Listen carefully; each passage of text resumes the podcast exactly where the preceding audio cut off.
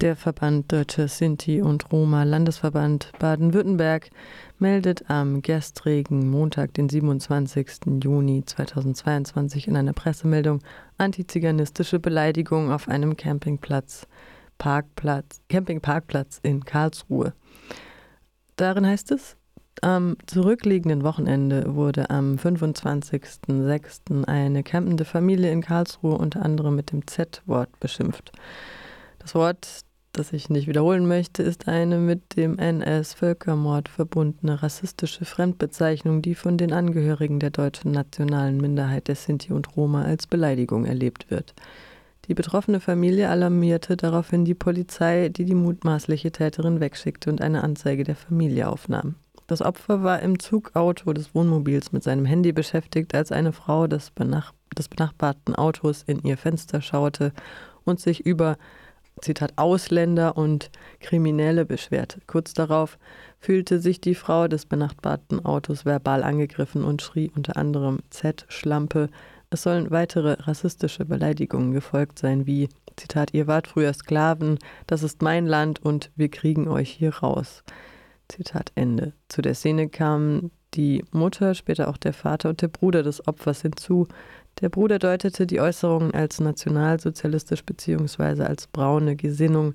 Die mutmaßliche Angreiferin erwiderte daraufhin, ja, haben wir, 80 Prozent sind derselben Meinung. Ein Versuch zu schlichten scheiterte, sodass der Vater schließlich die Polizei rief und den Verband Deutsche Sinti und Roma, Landesverband Baden-Württemberg, um Unterstützung bat. Daniel Strauß, der Vorsitzende des VDSRB des Landesverbands, hat sofort mit der betroffenen Familie Kontakt aufgenommen. Ein Interview mit den Zeugen zu dem Vorfall wird am 29.06., also morgen gegen 18 Uhr in der Sendung Romnocare News auf dem YouTube-Kanal Romnocare ausgestrahlt.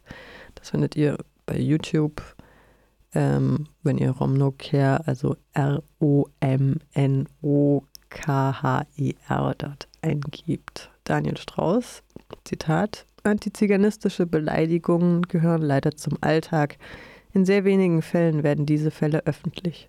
Die Polizei hat vorbildlich reagiert und den Sachverhalt erkannt. Wir gehen davon aus, dass in der Anzeige die antiziganistische Motivation berücksichtigt, wird. Es ist wichtig, dass die Öffentlichkeit von Antiziganismus im Alltag erfährt und unsere Menschen dieses Verhalten erfolgreich zur Anzeige bringen. Zitat Ende. Daniel Strauß. Die Melde- und Informationsstelle Antiziganismus MIA nimmt dieses Jahr ihre Arbeit auf. Bundesweit werden antiziganistische Vorfälle einheitlich dokumentiert und analysiert.